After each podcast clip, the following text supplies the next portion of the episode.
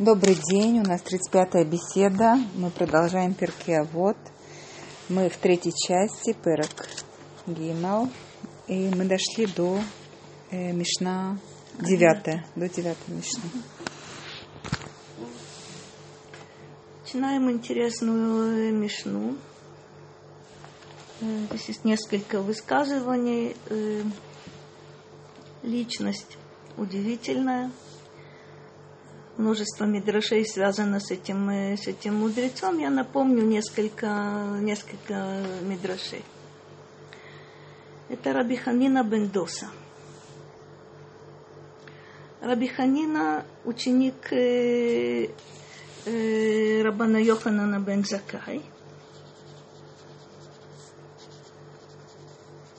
мы не видели его среди э, пяти учеников, о которых мы, о которых мы говорили. Э, личность э, удивительная, главным образом, э, тем образом жизни, который он ведет.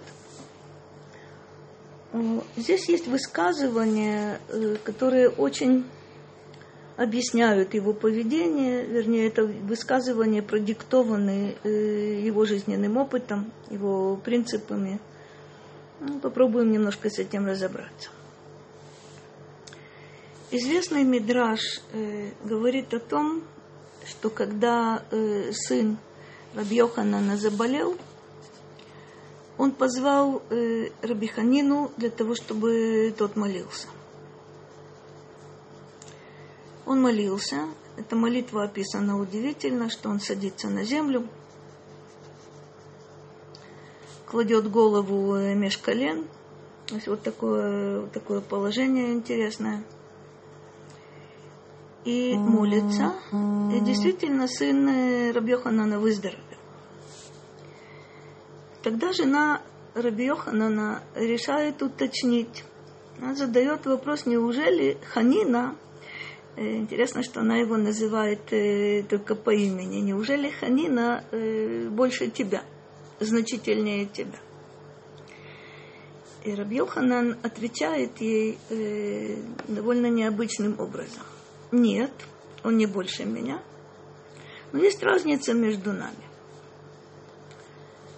Я как э, великий вельможа перед царем – а вельможа к царю являются только тогда, когда его вызывают в качестве советника или дать какое-то поручение.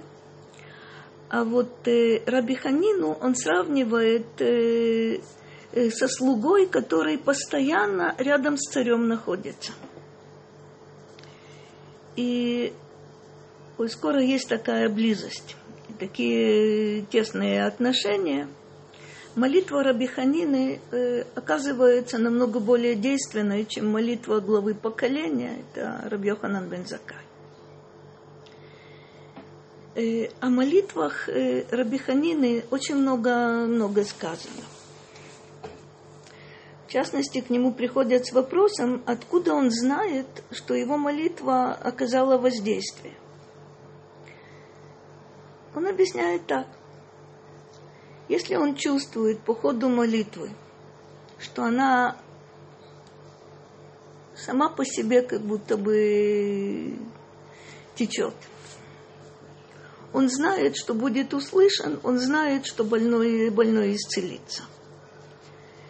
Если же молитва э, на своем пути встречает препятствия, он знает, знает что ничем помочь, э, помочь нельзя. Чем отличается еще Раби Ханина? Тем, что он совершает чудеса для всех окружающих, когда об этом его просят.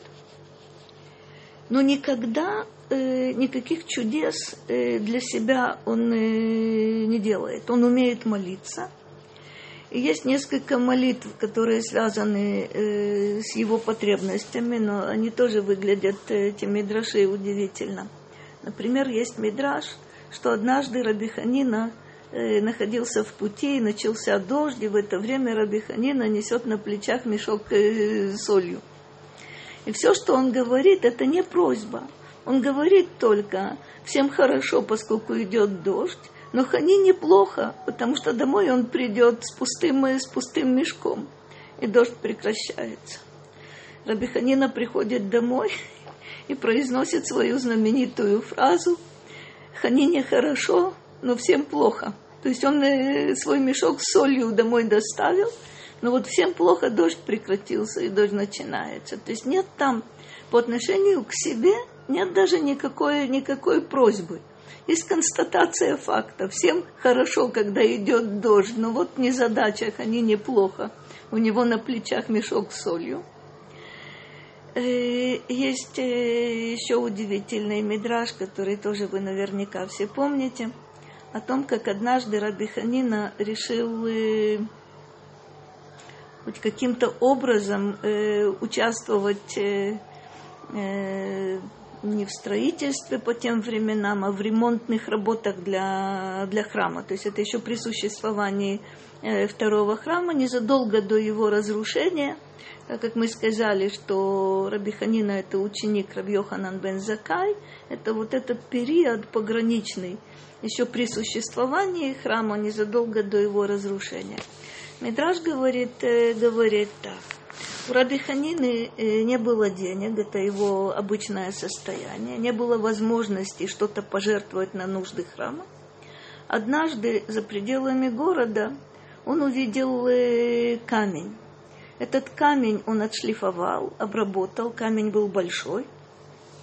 Судя по тем камням, которые э, сейчас мы видим э, у котеля и внизу основания котеля, мы можем понять, что камни, камни там были достаточно большие. Здесь, вероятно, тоже камень был не маленький.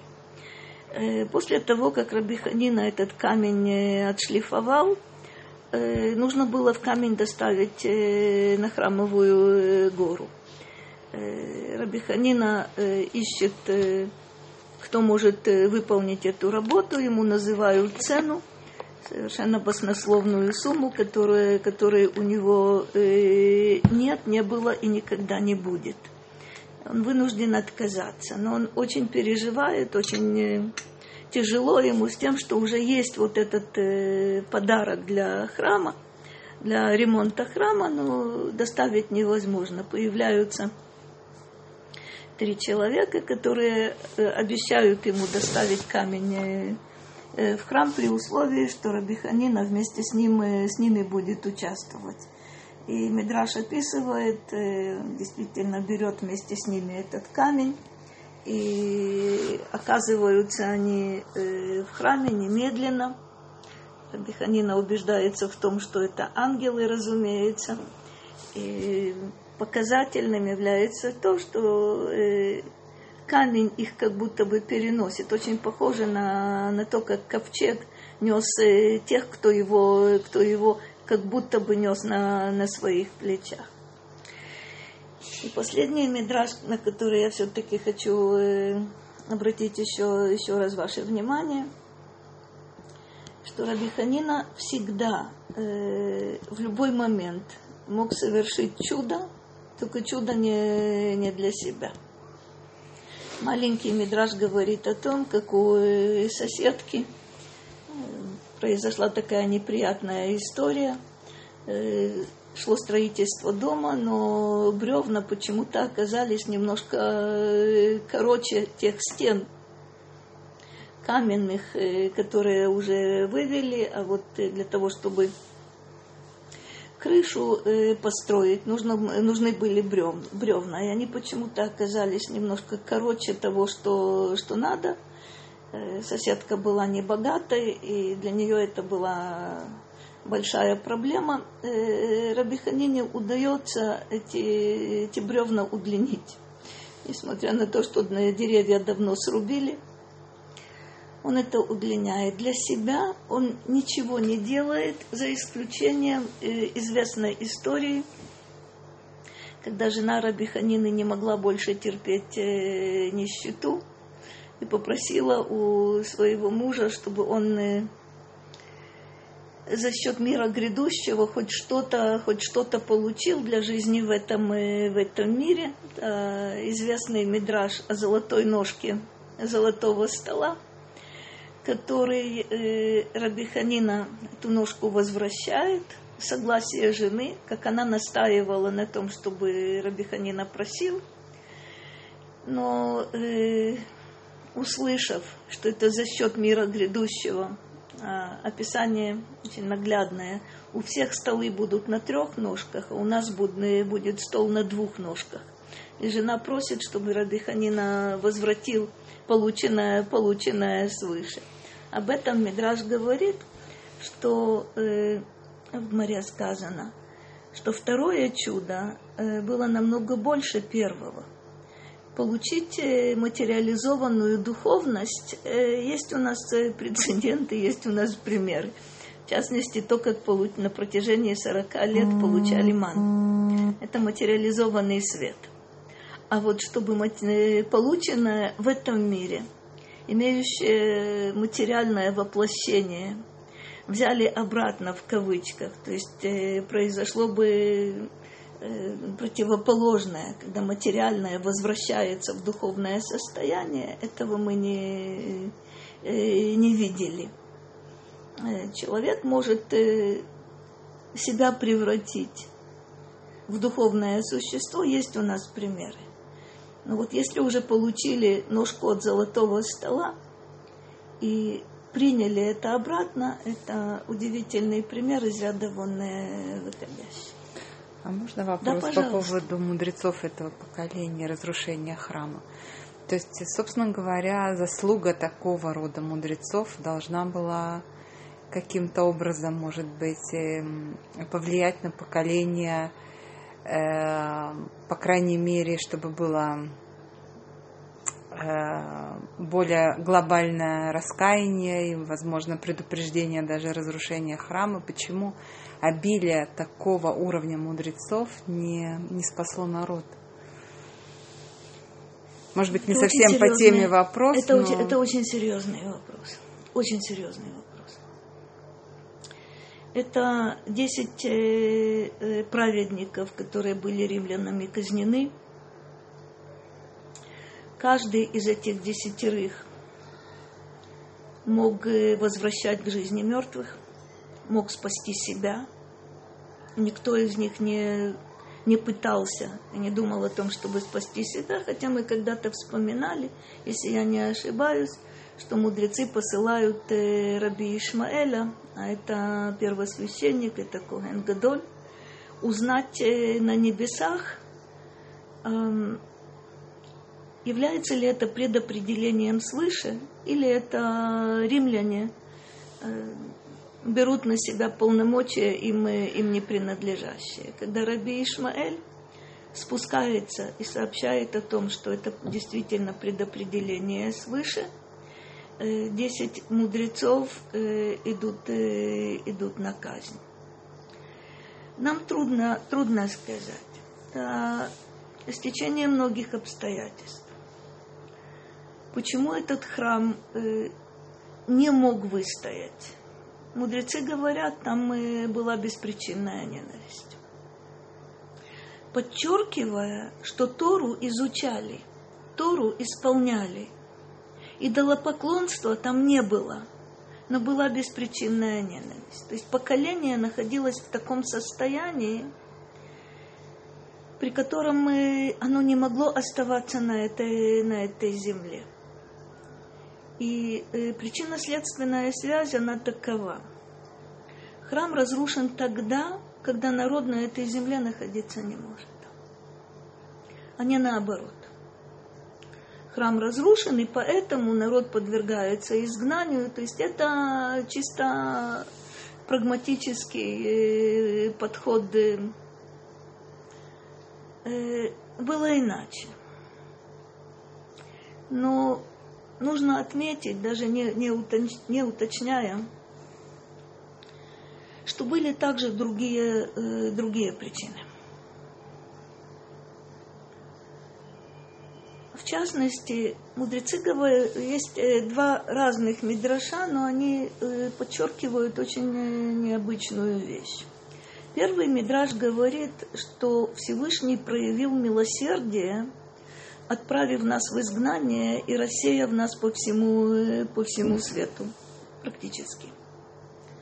И объясняют они, что гнев свой Всевышний э, излил на камни и дерево, а не на нас. То есть э, не могли мы, не могли мы здесь оставаться. Не мог храм э, существовать при том э, состоянии народа, к сожалению, которое, которое было. Э, это не 9 ава, уже 15 16 ава, но все-таки напомнить, э, напомнить стоит. Нам был дан шанс. Этот шанс называется Великим Восстанием э, под предводительством Баркохбы. К сожалению, этот шанс не был использован. Можно было после разрушения храма почти сразу же начинать его восстановление. Но это не, не произошло. Есть еще один интересный, интересный мидраж, который говорит о том, тоже э, спор интереснейший насчет причинно-следственных связей. Мы оказались в изгнании, мы оказались в рассеянии. Тоже Мидраши подчеркивают, мы не рядом друг с другом, мы разбросаны по разным местам. И результат вот этого рассеяния мы чувствуем по сей день. Есть э, разные обычаи, есть разные э, направления, есть э, это то, то, что мы чувствуем сейчас действительно. Нет единой какой-то, единого авторитета объединяющего, который здесь, после разрушения храма, все-таки был. Это Рабьоханан Бензакай. Отсюда э, Ешива Беявне, э, и со всем тем, что там происходит, э, впоследствии мы понимаем, то есть есть какие-то процессы удивительные. Но последнее, на что я хотела обратить внимание, э, это исторический факт. В самый темный, в самый э, опасный период в Риме знатные люди, особенно женщины, проходят гиюр. Они видят вот этот народ, э, порабощенный, угнетенный, э, преследуемый. И совершенно необычным образом чувствуют, чувствуют здесь истину – и от э, идолопоклонства приходят э, к вере вот этого народа, который э, находится сейчас определенно в упадке. Э, маленькое замечание, мы сейчас вернемся к Раби Ханине. Э, Ханине. Вы помните из истории э, Рут, совершенно другой, другой период, период судей – Рут приходит э, к нашему народу и приходит э, к вере во Всевышнего в самых неблаг, неблагоприятных э, условиях, которые можно себе только, только представить. Какая, какое-то семейство, которое покинуло свой народ на произвол судьбы якобы, оказалось на полях Моава. И все-таки Рут видит э, в поведении Наоми, э, в том образе жизни, с которым она знакомится. Она видит истину, она привязывается к Наоми, и через Наоми привязывается к ее народу и к ее, к ее Богу.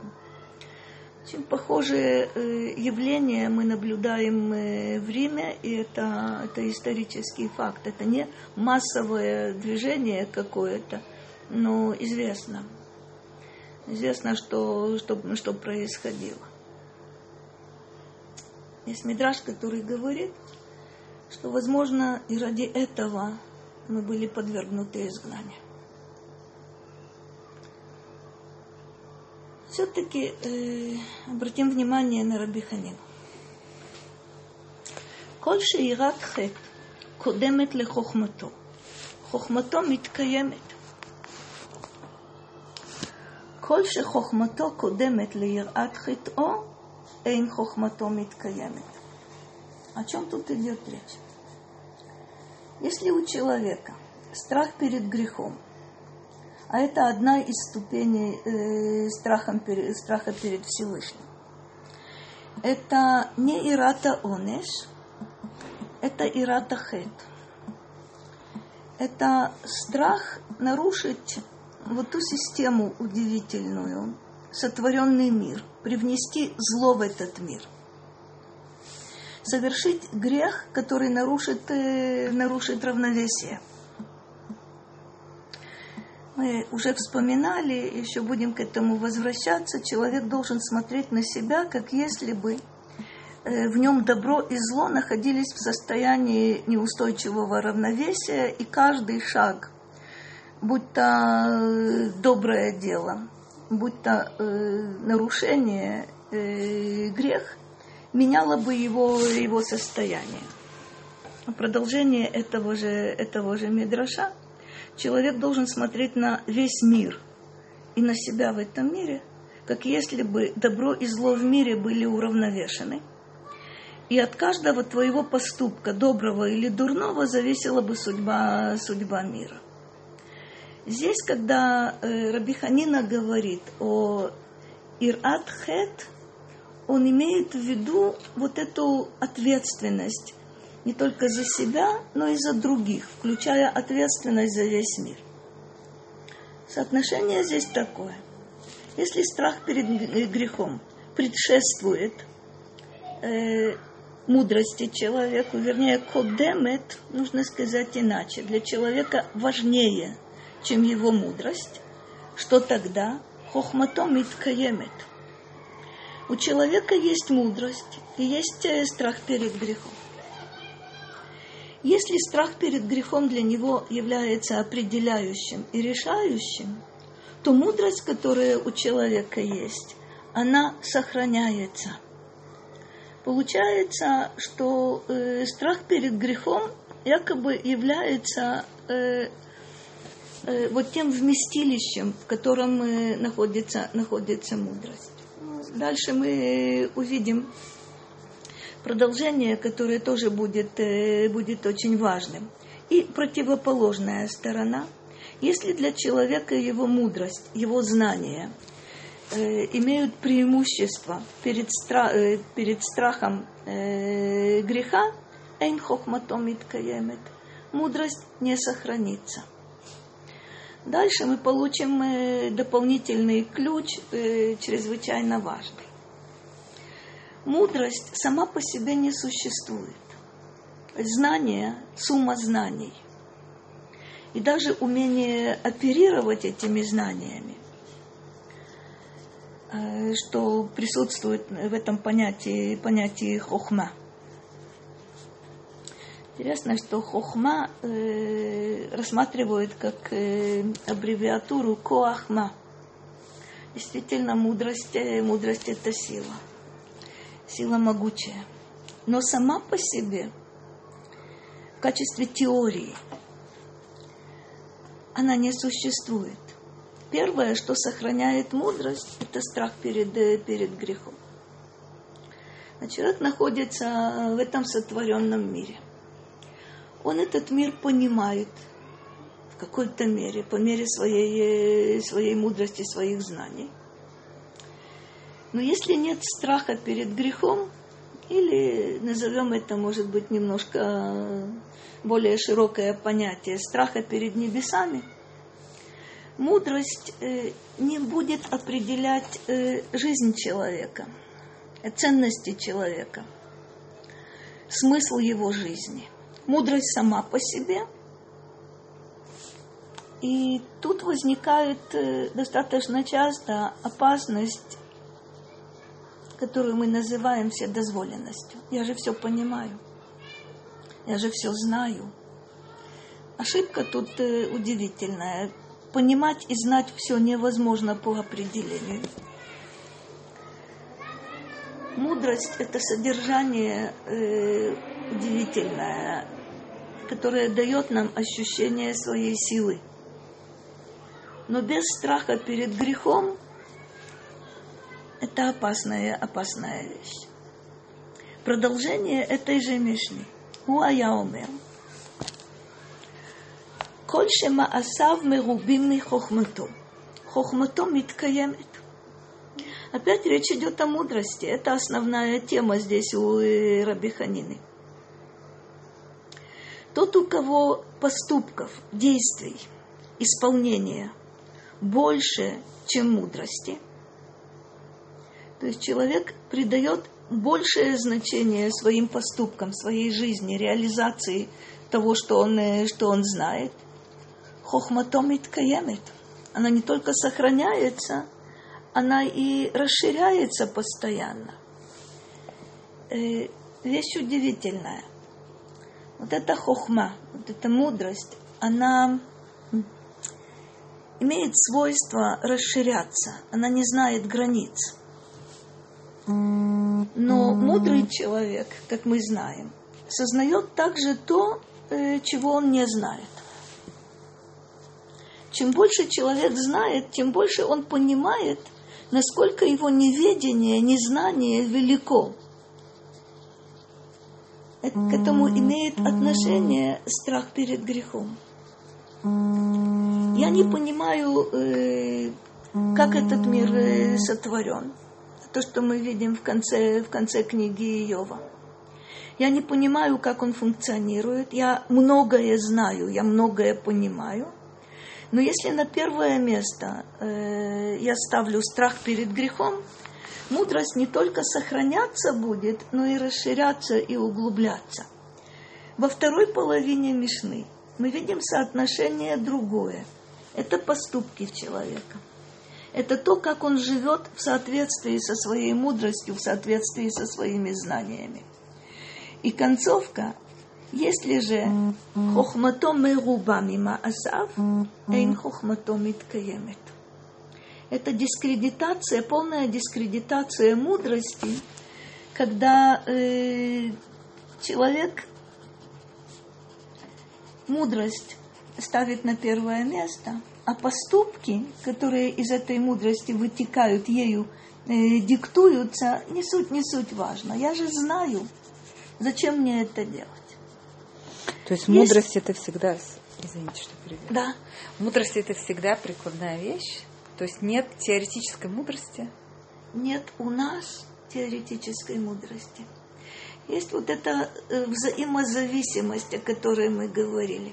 Истинная мудрость усиливает страх перед грехом. В то же время страх перед грехом является какой-то оградой, какой-то защитой для Э, для мудрости от того, чтобы она была растрачена попусту. Поступки человека. Это тоже это реализация мудрости. А с другой стороны, это та э, благотворная среда, которая мудрость сохраняет и дает ей возможность э, расти. Если это мудрость ради мудрости, знание ради знания, то подчеркивает Раби Ханина – Эйн хохмато миткаемет. Это не сохранится, это не удержится. И появятся противоречия, которые подорвут э, все основания этой мудрости. Э, классическим примером, как мы с вами знаем, это пример э, Элиша Бенавуя. Мы еще до него не дошли, будет в перке, а вот одно высказывание Элиши. Это тогда, когда он еще был Элиша, а не Ахер. Что произошло с, э, с Элишей? Э, нет никакого сомнения в том, что он принадлежит к числу э, величайших мудрецов поколения. Это уже после разрушения храма вся вот эта его, вот эта его история. Знания, которые он получает – понимание, которое он получает, оказавшись в Пардесе, вместе с тремя другими мудрецами, не могут устоять. Э, живет он совершенно иначе. То есть он знает, он может учить своего ученика э, Раби Мейра и предупреждать его, вот тут э, э, граница субботы, за эту границу ты не можешь выйти – сам же он э, спокойно на лошади выезжает. удивительная вещь происходит с ним. Э, Мидраш описывает, что э, где вот этот переломный, переломный момент, повлиявший на, на Илишу. Э, вы помните, однажды он видел, как отец с сыном подошли к высокому дереву, на дереве было гнездо птицы, отец посылает сына принести, принести ему птенцов или, или яйца. Сын выполняет две заповеди, за которые, наградой за которые является долголетие, э, арихут ямим. Сын э, выполняет просьбу, просьбу отца, срывается с дерева, падает и погибает. Э, Лиша говорит, а коль скоро так, э, дважды в Торе сказано долголетие, выполнены две, две заповеди почитания отца и э, Кен, когда он э, э, сын э, отогнал, отогнал э, птицу, мать и взял то, что в гнезде находилось. Э, интересное продолжение есть у этого, у этого мидраша, что внуки Элиши объяснили, Лимани Тавлеха, чтобы хорошо тебе было в мире грядущем, в ямим, и продлились твои дни в мире грядущем. Mm-hmm. То есть э, они, нет у них этого сомнения. Они правильно читают то, что сказано в Торе. Как читает это Илиша со своими, со своими сомнениями? Когда человек начинает сомневаться – а вот это известный вопрос, что, что является причиной, что является следствием. Сначала появляется сомнение внутреннее, а потом это внутреннее сомнение э, прикладывается к тому, что сказано в Торе напрямую. Без желания разобраться, что за этим стоит, э, человек получает подтверждение своим сомнениям в пользу того, что это, этого быть не может, потому что не может быть. Сомнение – это неотъемлемая часть э, разумного человека. При условии, что он ищет ответа. Ищет ответа у тех, кто, кто может знать, кто знает. И умеет свои сомнения э, отложить до удобного момента. До того момента, когда ответ появится. Это умение жить с вопросом. Это не сомнение. Э, обычно ссылаются на э, известное выражение, что Сафек э, числовое значение Амалек. То есть это разрушение изнутри. Появляется у тебя вопрос, нужно искать ответ.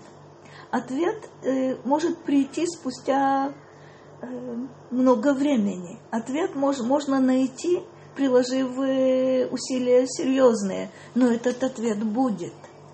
Я должна знать, что любой вопрос, который у меня возникает, включая э, вопросы, которые у нас возникают э, в каких-то критических ситуациях, когда человек э, испытывает боль за себя, за других, за народ,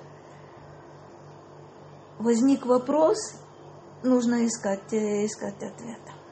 Но это не сомнение э, в том смысле, о котором мы, мы только, только что э, говорили. Продолжение у меня это десятая, десятая мешна.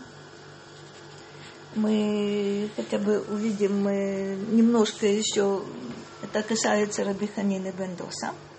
הוא היה אומר, כל שרוח הבריות נוחה הימנו, רוח המקום נוחה הימנו, וכל שאין רוח הבריות נוחה הימנו, אין רוח המקום נוחה הימנו.